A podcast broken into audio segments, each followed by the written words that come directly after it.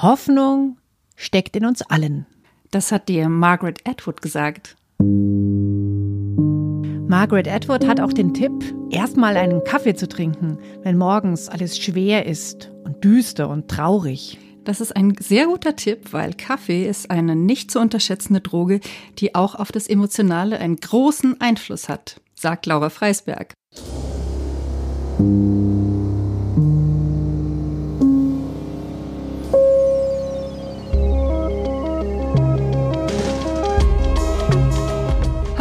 Ich bin Laura Freisberg und das ist die 80. Folge von Stadtland Krise, dem feministischen Podcast von Frauenstudien München. Wir sind wieder da nach längerer Pause. Ja, ihr habt uns jetzt länger nicht gehört, aber doch sofort wiedererkannt. Ich bin Barbara Streidel und diesmal geht es um einen Neustart. Unser Podcast kommt aus dem Winterschlaf. Wir haben uns ein paar neue Sachen ausgedacht und wollen jetzt in Zukunft jede Episode mit einem Schwerpunktthema verknüpfen. Und das kostet uns mehr Zeit in der Vorbereitung. Deswegen gibt es die nächste Episode auch erst in vier Wochen. Sozusagen jeden Monat eine Episode und auch neu in jeder Episode der besondere Buchtipp. Der kommt ganz am Schluss, das heißt nach dem Abspann und es lohnt sich wirklich bis zum Schluss dran zu bleiben. Und wie das so ist mit den Dingen, die einmal im Monat neu passieren, sie brauchen Kraft. So geht es uns auch mit unserem Podcast. Der braucht auch Kraft. Die müssen wir erstmal aufbringen. Ja, und Kraft ist auch das Thema, was uns gerade umtreibt. Woher nehmen wir die Kraft für Engagement? Stadtland Krise heißt ja unser Podcast, den wir im ersten Pandemiesommer 2020 begonnen haben. Da war ich gerade aufs Land gezogen, du bist in der Stadt geblieben und die Krise haben wir damals beide gespürt. Und wir haben auch wirklich Kraft daraus gezogen, eine Brücke zu bauen, so zwischen uns beiden, aber auch zwischen uns und euch, die ihr uns zuhört. Und jetzt sagst du, die Krise ist ja irgendwie vorbei. Naja, die Pandemie ist ja vorbei, also keine Maßnahmen und so weiter, das ist vorbei. Aber ich würde sagen, für viele hat sich so ein krisenhaftes Gefühl gehalten oder neue Krisen aufgetan. Hm. Also mehr Krisen, aber vielleicht auch neue Möglichkeiten, Kraft zu finden. Und darüber wollen wir uns heute Gedanken machen. Vorher gibt's aber erstmal einen Werbeblock. Das ist auch neu. Wir werden auch in den nächsten Episoden an dieser prominenten Stelle auf eine Frauenstudienveranstaltung hinweisen. Der Leseklub über die Farbe Lila am 8. Februar. Der Frauenstudien Leseklub, das ist eine Veranstaltungsreihe, die dieses Jahr zehn Jahre alt wird. Wahnsinn, oder? Und wir reden da über ein Buch, das die Teilnehmerinnen im Idealfall auch alle gelesen haben. Aber für den Fall, dass das nicht so ist, gebe ich am Anfang immer eine kurze Einführung. Und dann wird diskutiert. Am 8. Februar lesen wir einen feministischen Klassiker aus der afroamerikanischen Literatur, nämlich Die Farbe Lila von Alice Walker. Das hat sich eine Teilnehmerin aus dem letzten Leseklub gewünscht. Und der Zeitpunkt passt ganz gut, weil zum einen eine Neuverfilmung im Frühjahr in die Kinos kommt und zum anderen gibt es im Echo Verlag eine Neuübersetzung mit sehr schönem Cover. Die Geschichte wird als Briefroman erzählt und ist ziemlich heftig. Celie, die Hauptfigur erstmal, schreibt Briefe an Gott, nachdem sie von ihrem Vater missbraucht wurde und dann später an einen gewalttätigen Ehemann quasi verkauft wird und von dem Menschen getrennt wird, der ja am wichtigsten ist, nämlich ihre Schwester Nettie. Und irgendwann später in diesem Briefroman gibt es auch Briefe von Nettie an ihre Schwester, die in Amerika zurückgeblieben ist, während sie als Missionarin nach Afrika geht eine sehr wilde und aufwühlende Geschichte und mit auch immer wieder total charmanten Beobachtungen, unter anderem zur Farbe Lila. Ja, und wir treffen uns in der Buchhandlung Buch und Bohne in der Nähe vom Kapuzinerplatz in München. Beginn ist um 19 Uhr. Anmelden könnt ihr euch über info at frauenstudien-münchen.de. Und ich freue mich sehr, wenn ihr kommt. Ich habe noch ein PS zu diesem Werbeblock. Die Neuübersetzung, die du gerade erwähnt hast, von Die Farbe Lila, die hat die Übersetzerin Cornelia Hohlfelder von der Tann gemacht. Und die ist mir ein Begriff. Und zwar, sie ist die Mutter der Musikerin Judith Holofernes. Die Musikerin kennt ihr vielleicht noch von der Band Wir sind Helden. Und Mutter und Tochter, die haben beide ein sehr gutes Gespür für Sprache. Das merkt man in den Songtexten von Judith Holofernes oder auch in ihren Büchern. Und wir können es auch merken in den Übersetzungen von Cornelia Hohlfelder von der Tann. Woraus schöpfe ich Kraft, um weiterzumachen oder um neu anzufangen?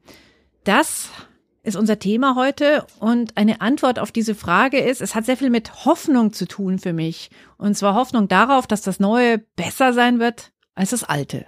Ja, das ist ja oft so dieser Spruch nach einem Fehltritt, einer schmerzhaften Erfahrung oder so. Dann hören die Kinder, wenn sie hingefallen sind, ne, aufstehen, Krone richten, weitermachen. Sagst du das zu deinen Kindern?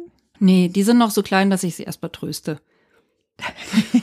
Meine Kinder sind ja ein bisschen größer, aber ich habe es trotzdem nie zu ihnen gesagt. Ich habe tatsächlich auch immer gedacht, dass das ein Satz ist, den nur Mädchen hören. Der war mir irgendwie immer suspekt, weil äh, ob man jetzt eine Krone oder ein Krönchen sich auf dem Kopf vorstellt, warum muss das eigentlich sein, dieses Aufstehen und Weitermachen? Also warum ist das der Common Sense? Warum kann man nicht mal kurz auch liegen bleiben? Also ich musste über 30 werden, um, um diesen Spruch äh, als Postkarte von einer Freundin geschenkt zu bekommen. Und in dem Augenblick, ich kann es ja verraten, es war nach einer heftigen Trennung, da fand ich die Postkarte schon gut, weil sie mich dran erinnert hat, dass ich irgendwann auch wieder aufstehen werde und weitergehen werde, auch wenn es sich im Moment vielleicht nicht so angefühlt hat. Aber ich finde, man, egal ob Knie aufgeschlagen oder Herzblutend oder was auch immer, man darf auch erstmal heulen. Liegen bleiben. Ja. Mhm. Also das mit dem Aufstehen und Weitergehen, ich habe da noch länger drüber nachgedacht und habe so ein bisschen in der Philosophie der letzten Jahrhunderte nachgewühlt mhm. Und habe tatsächlich ähm, in den berühmten Pensées den Gedanken über die Religion und andere Gegenstände von Blaise Pascal einen Hinweis gefunden. Also diese Pensées, die gelten so als die erste Zelle der interessanten Philosophie und Laura hebt schon den Finger, ja, die will nämlich noch was ergänzen. Entschuldigung, ich will einfach nur fragen, du hast dann mal so einen philosophischen Moment und holst dann Blaise Pascal aus dem Regal, oder was? Diesen Anschein würde ich gerne erwecken, aber in Wahrheit habe ich ja mal ein Buch über die Langeweile geschrieben. Ah. Und im Rahmen dieser Recherche, also für ein ganzes Buch hole ich ja dann schon so allerlei Bücher aus allerlei Regalen heraus, habe ich tatsächlich die Pensées von Blaise Pascal nicht im französischen Original. Ich bin ja nicht Julia Korbig, sondern ich habe sie natürlich in der Übersetzung gelesen.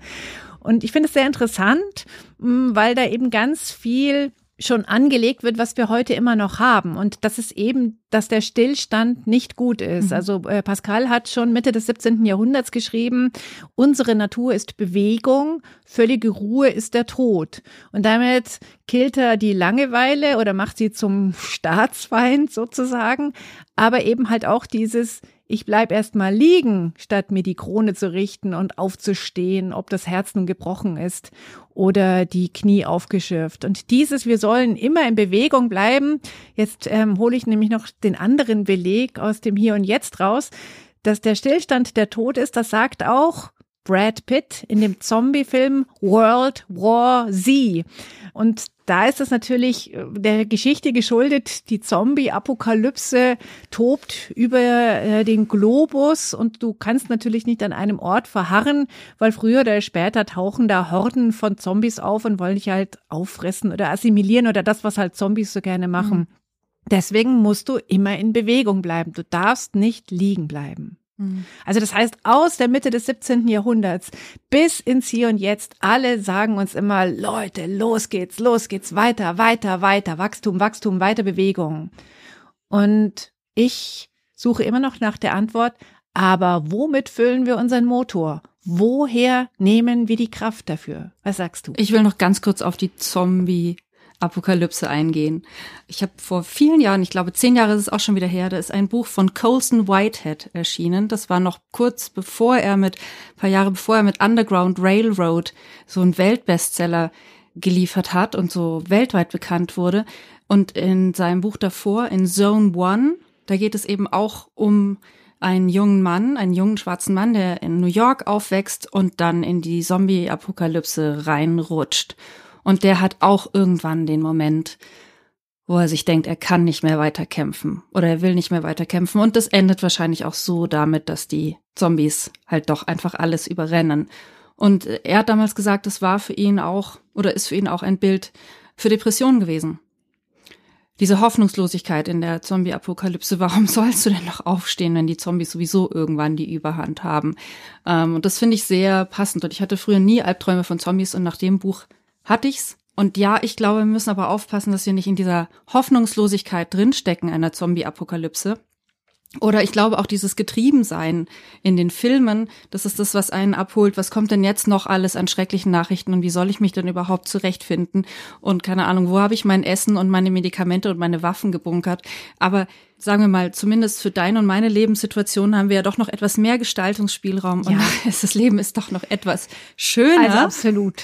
absolut. Genau. Wir sind noch nicht in der Zombie-Apokalypse, obwohl sich ja vieles sich schon jetzt hier anfühlt, als wären wir vielleicht auf der Schwelle davon. Aber wir hier in unserem Leben in München und dort auf dem Land, wo du wohnst, ist die Zombie-Apokalypse noch nicht da. Aber ich finde es trotzdem sehr interessant, darüber nachzudenken, weil die Zombie-Apokalypse über die ich übrigens sehr viel mit meinen Söhnen diskutiere. Also da steckt sehr viel mehr drin als nur so ein Unterhaltungsschnickschnack. Ähm, Das, was du zum Beispiel über Depressionen gesagt hast, das äh, finde ich total spannend. Ich habe übrigens auch mit Margaret Atwood Ja. über die Zombie-Apokalypse gesprochen, die sich dann irgendwann auch nämlich mal dafür interessiert hat, weil sie das halt auch so erkannt hat, hat sogar mal einen Zombie-Roman geschrieben. Ach, mit äh, witzigerweise der Autorin Naomi Alderman, von der auch die Gabe ist. Naja, also auf jeden Fall sagt Margaret Atwood, die äh, sich ja mit Dystopien und eben jetzt, wie ich schon erzählt habe, Zombie-Apokalypsen auch auseinandersetzt. Wir haben es ja am Anfang gesagt, die Hoffnung steckt in uns allen. Aber woher schöpfen wir die Kraft für einen Start, für einen Neustart oder einfach nur dafür weiterzumachen, nicht liegen zu bleiben und die depperte Krone in den Staub zu kicken. Ich würde sagen, Kraft gibt mir alles, was auch Menschen empfohlen wird, die sich sozusagen gegen depressive Verstimmungen widmen wollen. Also Sachen auf körperlicher Ebene. In meinem Fall ist es jetzt, ich habe endlich eine Yoga-Gruppe gefunden, die passt und auch noch in dem Dorf, in dem ich wohne. Das ist totales Glück. Ich schaue, dass ich gesund esse. Ich schaue, dass ich regelmäßig rauskomme, was Kreatives machen und ich weiß, das findest du nicht so doll, aber was mir tatsächlich auch hilft, ist kalt duschen oder mal in die kalte Badewanne. Du hast danach so dieses wohlige Prickeln, was man halt sonst, wofür man sonst irgendwie in die Therme fahren müsste und das dann kriegt, wenn man sich kalt abduscht nach der Sauna. Das habe ich halt hier schneller innerhalb von fünf Minuten. Hält auch jetzt nicht so lang, aber ich denke mir manchmal, mit Kaffee und mit kalten Duschen kann man sich so kleine Kraft- oder Glücksmomente schaffen. Du bist doch auch so eine Frostbeule. Probier's doch mal aus. Ich bin auch eine Frostbeule, genau, aber mir hat kaltes Wasser irgendwie noch nie geholfen und auch die, das ganze Ge Ge Gewechselbade oder Gewechseltrete, das habe ich in zwei Rehas gemacht. Einmal war ich ja Begleitperson von meinem einen Sohn, einmal war ich selber da. Es hat irgendwie nie wirklich bei mir was gemacht. Aber was ich dort auch total gelernt habe oder was sich bestätigt hat, Bewegung, jetzt nicht irgendwie, dass man meint, man muss jetzt hier so den Marathonlauf machen, sondern Bewegung, die angemessen ist für einen selbst. Das findet man dann schon irgendwann auch raus, welche Sorte Bewegung oder wie viel Anstrengung gut tut. Das ist etwas, woraus ich auch Kraft schöpfe und viele von den Dingen, die du gesagt hast, auch. Eins möchte ich noch hinzufügen, nämlich ich finde Kraft aus Gleichförmigkeit. Und das hat zum Beispiel mit Haushaltstätigkeiten zu tun. Ich wische die Böden oder so. Da ist ja jetzt nicht was, das ist ja nicht spektakulär oder es ist jetzt auch nicht so, ich äh, entrümpel das Kellerabteil oder so, was man sonst nie macht, sondern das ist ja etwas, was man immer wieder macht. Und daraus kann ich total Kraft schöpfen. Also das ist diese Gleichförmigkeit, dieses immer gleiche Handgriffe, auch nicht so sonderlich anstrengend. Das hilft meinen Batterien, sich aufzufüllen. Wir haben ja ähm, auch über Instagram so ein bisschen gefragt und da sind ähm, ein paar Antworten gekommen, die sehr ähnlich sind zu dem, was uns beiden Kraft gibt. Es kam noch hinzu Gespräche mit guten Freunden. Und die aktuellen Demos gegen rechts, die deutschlandweit stattgefunden haben und ja wirklich von den Zahlen her beeindruckend waren. Das gibt mir tatsächlich auch Kraft. Ein Punkt ist noch gekommen, ähm, Basteln, das finde ich auch schön, weil ich daraus ziehe, dass das jetzt ein kreatives Tätigen ist, aber nicht Kunst erschaffen. Also Basteln ist für mich eher so, ich mache eine Collage oder ich häkel was und es ist nicht, ich ähm, hacke mal schnell eine Skulptur aus einem Marmorblock, was ja auch nicht jede Person kann. Also es gefällt mir und es geht mir auch so. Ich bin auch so eine, die viel aus so kleinen Basteleien Freude finden kann. Ja, und eine Nachricht war noch Musik und vor allem selber singen. Und das kann ich auch total unterstreichen. Habe ich mir leider sehr abgewöhnt, aber selber singen oder, oder einfach tanzen, das hat echt auch was Befreiendes. Ja. Ja, ich habe noch eine Nachricht bekommen, äh, nicht über den Frauenstudien-Account, sondern privat. Die Schriftstellerin Luisa Francia hat auf Instagram mir auch geschrieben. Und zwar schreibt sie, am meisten Kraft gibt mir tief atmen in der Natur, abwarten und Tee trinken und malen. Und man muss dazu sagen, äh, für den Fall, dass ihr von ihr noch nie gehört habt, Luisa Francia ist Mitte 70, lebt abwechselnd in Portugal und Bayern. Sie führt einen Blog unter dem Namen Salamandra und hat schon zig Bücher veröffentlicht. Und äh, ich finde es ganz cool, sie ist online sehr aktiv. Ihre Bücher haben bei mir aber auch sowas Kraftspendendes. Zum Beispiel schreibt sie über Göttinnen oder über Bräuche oder sie erzählt Märchen auf eine feministische Weise nach. Und das hat für mich sowas total Bodenständiges und Erdendes. Also zum Beispiel hat sie Mitte der 90er Jahre ein Buch veröffentlicht, das habe ich mir vor einiger Zeit antiquarisch geholt. Das heißt eine Göttin für jeden Tag. Und da stellt sie jeden Tag quasi eine Göttin vor, aber eben von der ganzen Welt. Und dann immer kurze Texte dazu. Und das Spannende ist eben, natürlich gibt's so diese Fruchtbarkeitsgöttinnen und ähm, zarte, blumenhafte Erscheinungen, aber es werden eben auch ganz andere Aspekte von Weiblichkeit gezeigt. Auch hässlich und zerstörerisch oder unnachgiebig. Und das finde ich einfach total spannend, weil das so ein Wissen über ja, Aspekte von Weiblichkeit oder Aspekte vom Menschsein ähm, beinhaltet, was uns so rausholt aus diesen Vorstellungen von funktionierende Menschen im Spätkapitalismus oder so.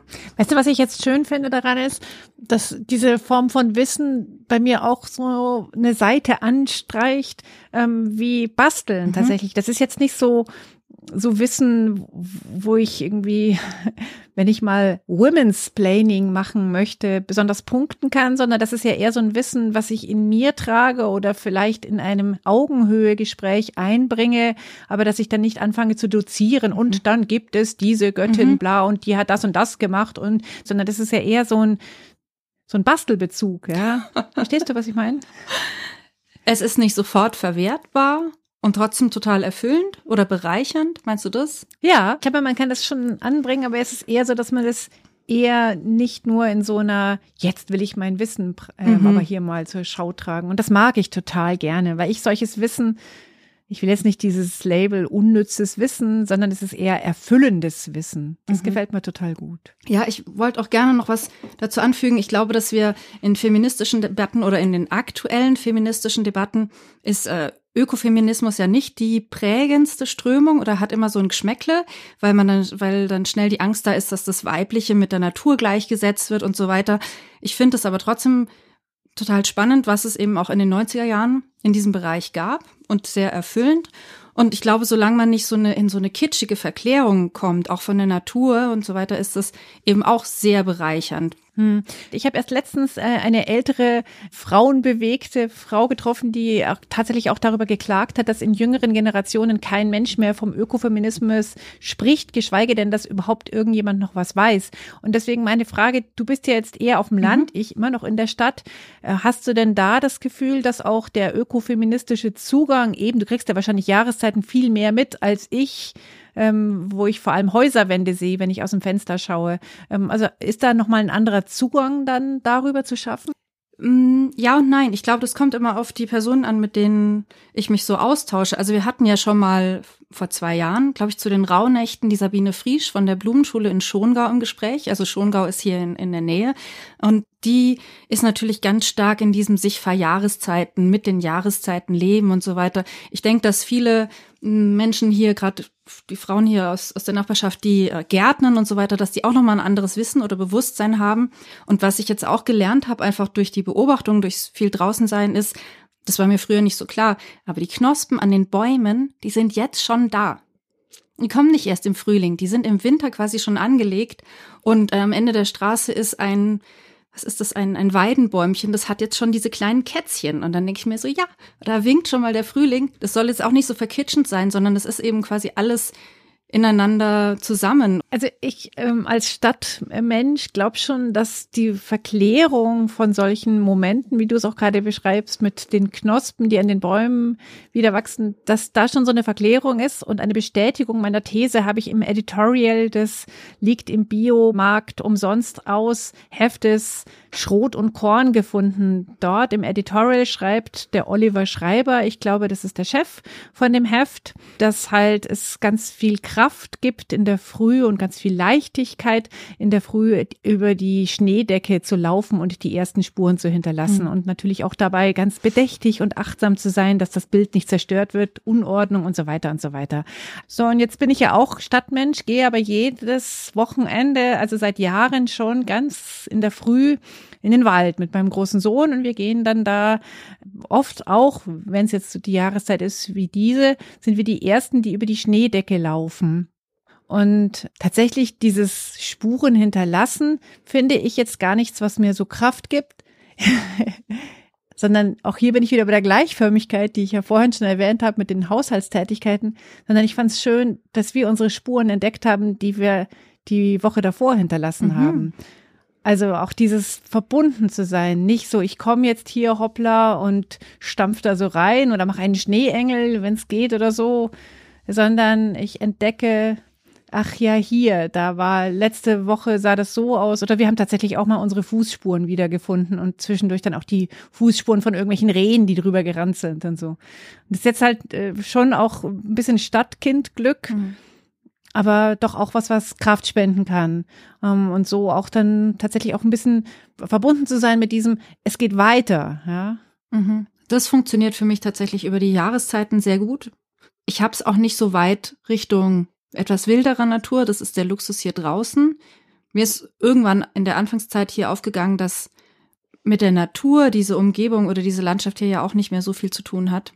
Wir sind hier umgeben, das sind hauptsächlich Forsten. Das, da wird Holz angebaut. Das sind keine wilden Wälder. Und diese grünen Wiesen des Allgäus, die sind ja auch was Künstliches. Die sind ja auch total überdüngt. Und es stehen auch nicht überall die Kühe drauf, für die das Futter da angebaut wird. Ne? Also ganz viele von den Kühen sind auch im Stall. Oder sagen wir mal, die Milchkühe sind im Stall und die, das Jungvieh, das darf dann noch raus. Also deswegen sage ich da auch immer aufpassen mit der Verklärung. So idyllisch ist das alles gar nicht, aber ich glaube, ja, es tut uns allen total gut, draußen zu sein ob es jetzt der hm. Forst rund um München ist oder was auch immer, oder ob es in den kalten Bach reingehen ist. Hm. Aber wir schwanken so zwischen Natur und Büchern, gell? Ja. Du hast ein Buch erwähnt, das ich leider noch gar nicht kenne, über das du noch sprechen willst. Vagabundinnen. Ja, genau. Und zwar ist das ein Essayband von Christina Türmer-Rohr, eine der wichtigen feministischen Theoretikerinnen, die ist jetzt Mitte 80, lebt noch und hat eben Ende der 80er diese Essays geschrieben. Und das ist insofern immer wieder spannend darüber nachzudenken, weil ähm, ihre Idee so ein bisschen ist, dass Frauen Vagabundinnen sind, die nicht an einen Ort oder an eine bestimmte Rolle gebunden sind, sondern sie sind frei, ihren eigenen Weg zu gehen. Also es hat sehr viel mit Selbstbestimmung zu tun und das gefällt mir recht gut. Kannst du das mit den Vagabundinnen noch erklären? Ist es sozusagen dieses Unbehaustsein im Patriarchat? Ja, und zwar nicht nur das Unbehaustsein, also das tatsächliche Unbehaustsein, sondern tatsächlich auch zum Beispiel, dass der Körper uns nicht selbst mhm. gehört. Also dass wir alle eigentlich keinen Platz haben. Und ich finde dieses, wir haben keinen Platz oder wir sind nicht an einen Platz gebunden, das ist ja so eine urfeministische Idee auch. Also sie, so Virginia Woolf, wir haben keinen Raum. Mhm. Ja. Christina Thürmer-Rohr hat auch all die Dinge, die uns ja heute so ein bisschen die Kraft rauben, das ist alternativlos oder das ist die vollendete Tatsache. Also, dass die Dinge so sind, wie sie sind und wir können sie nicht verändern. Das raubt uns Kraft und das hat sie abgelehnt. Und sie hat immer wieder neu hingeschaut, nachgefragt und auch sich also auf den Neudenkenweg gemacht. Das hat sie in der Wirklichkeit ankommen genannt. Das ist natürlich schon auch irgendwie sehr anstrengend, wenn man alles erstmal oder wenn man bereit ist, erstmal alles zu hinterfragen. Aber ich finde, es ist ein ganz interessanter Aspekt, einfach auch wieder daraus Kraft zu schöpfen. Und sie ist dann aber auch recht schonungslos auch mit sich selbst gewesen. Ähm, und das merkt man auch in dem Vagabundinnen-Essayband.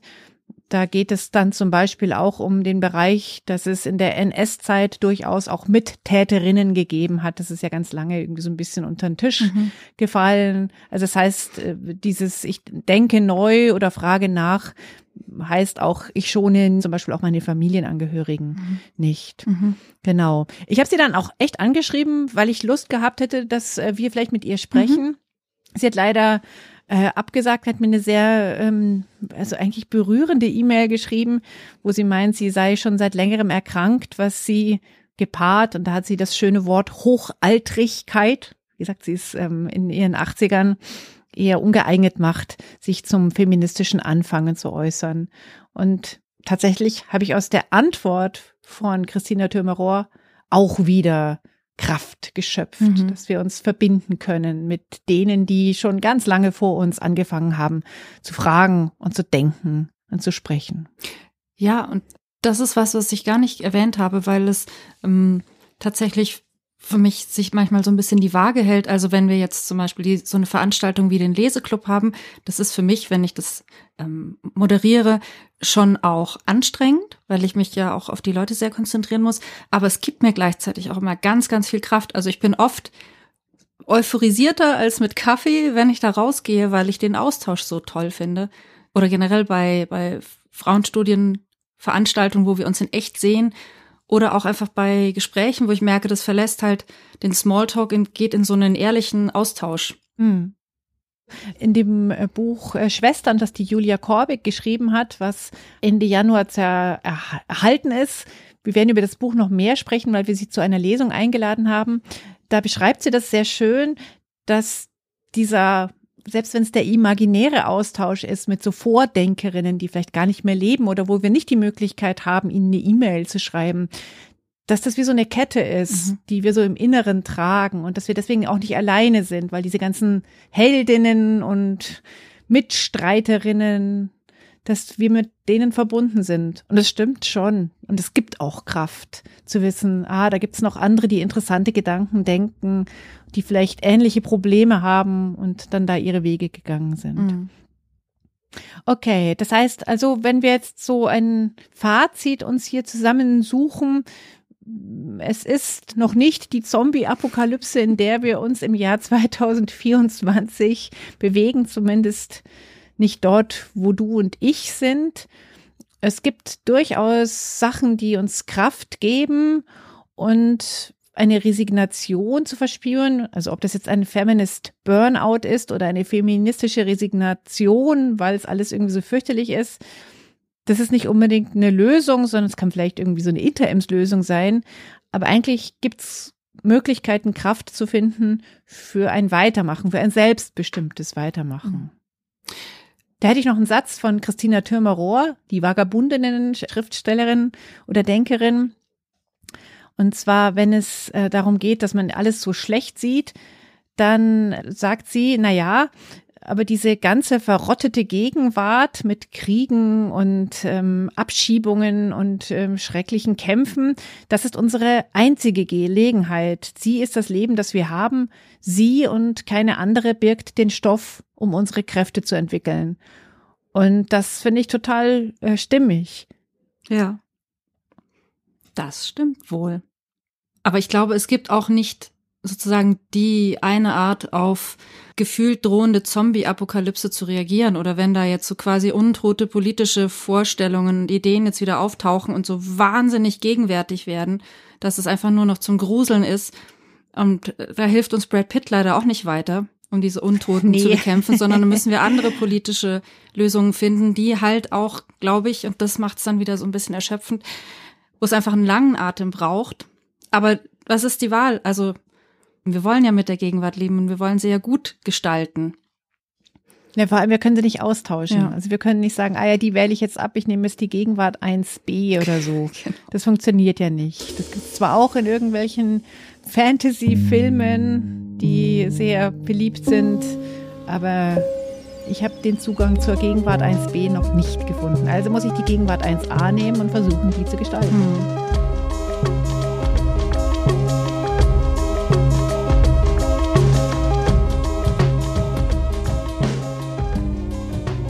Christina Thürmer-Rohr hält übrigens gar nichts von dem Wort Krise. Und warum nicht? Sie sagt, das sei dummes Gerede und äh, wir sind weder in einer Krise noch in der Hölle, sondern ja, wir sind in der Gegenwart. Mhm dann sollten wir unseren Podcast umbenennen. Stadtland. Stadtland ähm, Gegenwart. Hoffnungsvolle Zukunft. Stadtland. Hier und jetzt. Stadtland und jetzt. Ja, was sagt ihr? Wenn ihr der Meinung seid, ähm, Krise ist gar kein gutes Wort, könnt ihr uns sehr gerne schreiben. Dann können wir das vielleicht nochmal vertiefen. Unsere Mailadresse ist podcast.frauenstudien-münchen.de oder ihr meldet euch über Instagram bei uns. Und wenn ihr neben Sea Org und Amnesty International und weiß ich nicht was noch irgendwie Geld loswerden wollt oder an uns spenden wollt, dürft ihr uns auch gerne spenden. Wie das funktioniert, seht ihr auf unserer Homepage. Und jetzt hast du noch was. Du hast noch was für mich. Ein Buchtipp. Genau, jetzt kommt der Buchtipp. Da, da, da, also, das Buch, was ich im Januar empfehle, heißt Babel, ist von der Autorin R.F. Kuang und ist ein Fantasy-Roman, den es auf Deutsch und Englisch gibt, erst aus dem Jahr 2022. Erzähl. Die Autorin heißt Rebecca F. Kuang ähm, sie ist 96 geboren, 1996, nicht 1896. Und sie lebt seit ihrem vierten Lebensjahr in den USA. Hat, merkt man vielleicht auch an dem Nachnamen Kuang, chinesische Wurzeln, ist dort auch geboren. Und sie ähm, studiert und lehrt East Asian Languages und Literatur, und zwar in Yale, also an der Elite-Universität.